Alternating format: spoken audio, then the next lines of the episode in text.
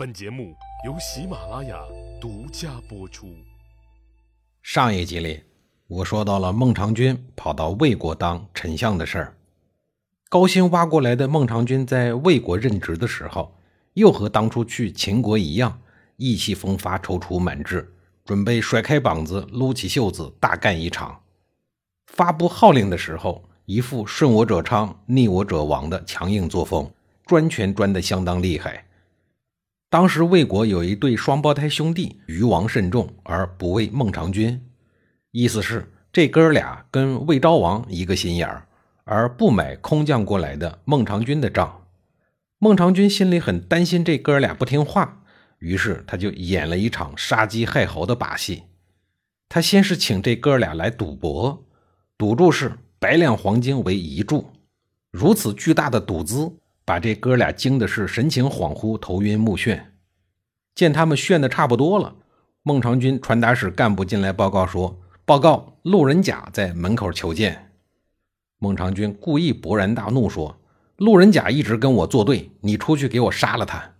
说完，把兵器交给了传达室，然后继续做赌博的样子。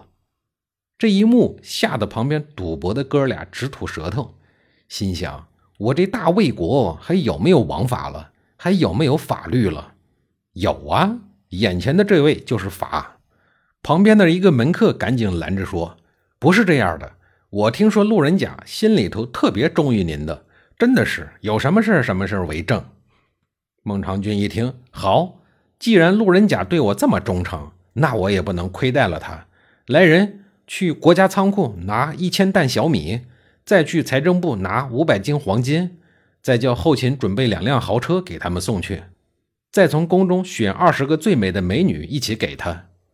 他说这番话的时候，丝毫不心疼的样子。眼皮都不眨一下，反正都是假的。终于，魏昭王的那哥俩听了以后直冒冷汗，心里头又想上了：我们还是不要和孟尝君作对了。效忠他必有富贵，违逆他脑袋搬家。我们还是当他的小弟吧。后来，魏国的事儿基本上也是孟尝君说了算。就在孟尝君找到新工作的同时，齐闵王也挖了一个新员工当自己的丞相。这个人就是来自秦国的吕礼。吕礼和秦王关系要好，齐闵王之所以这么做，是为了建立齐秦联合，期望秦国不要干预自己对外扩张的军事行动。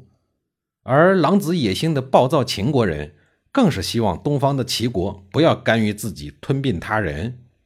在共同的政治目的下，贪婪的齐国和暴躁的秦国一拍即合。孟尝君听说堂兄弟齐闵王赶跑了自己，任用了他最恨的秦国人坐在自己曾经的座位上，他有一种前女友被暴徒霸占了的感觉。虽然这事已经和他没关系了，但是他的内心还是十分的不爽。于是就写信给秦国的丞相魏冉，请求秦国出兵攻打齐国。他在信里头利诱和吓唬并存，信里头写道：“我听说你们秦国。”安排吕礼去齐国做了丞相，有这事儿吧？这个事儿对你个人可是很不利啊！齐国是天下的强国，吕礼代表秦国拉拢了齐国，那么你的地位就轻了。因为魏冉是跟赵、魏、韩三国关系好，魏冉是靠着赵、魏、韩亲和于秦国，以这三国撑腰，所以他在秦国的地位比较重要。可是如果齐国挤了进来，那么吕礼的地位就会被抬高，而与之对应的魏冉的地位就会相对的降低。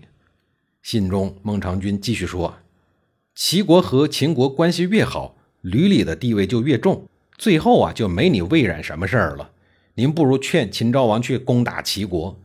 齐国被攻破以后呢，我会想办法拿出齐国的土地封给你。齐国灭亡，秦国必然会看重。”一直抱作一团的赵魏韩三国，必然通过重用你而求得和赵魏韩三国对秦国的亲好，所以攻破齐国，您既能得到齐国的封地，又能得到秦国的重视。如果齐国不被攻破，而吕礼一直在齐国为丞相，你可就没得救喽。魏冉权衡再三，觉得孟尝君说的好有道理呀，主要是封地太诱人。于是就开始劝说秦昭王攻打齐国。齐闵王一看，原来兵祸是来自吕礼呀，得，您还是回秦国去吧。倒霉的吕礼失业了。孟尝君在实现了赶出吕礼、让出齐国丞相宝座以后，以为自个儿又能回到他割舍不了的祖国，复位丞相。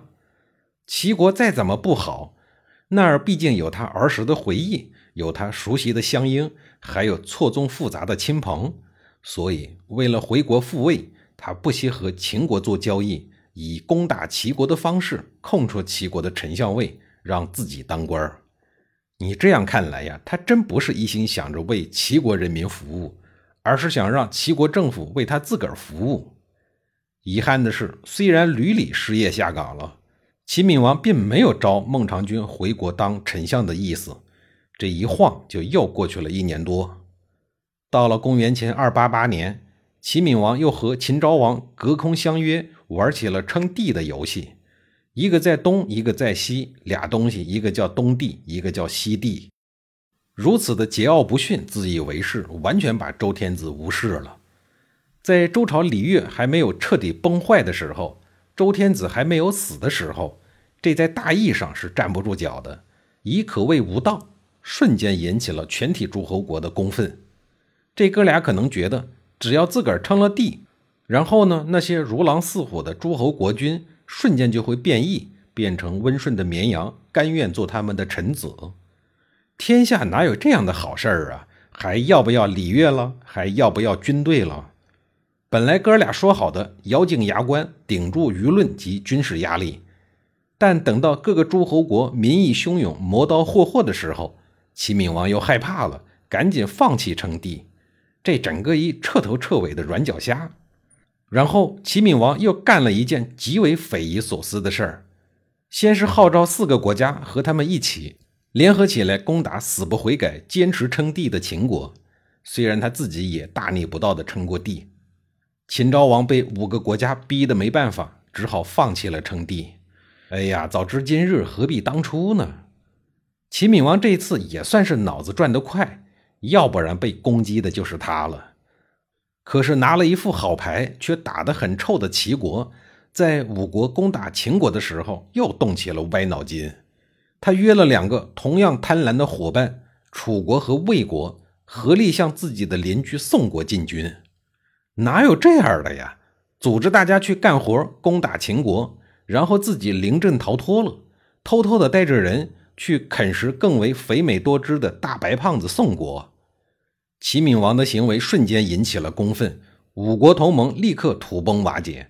各诸侯国都认为齐国过河拆桥的行径太过无耻。齐闵王为什么要干出这种让人唾弃的事儿呢？原因我觉得至少有仨。下一集里，我再给您详细的讲述。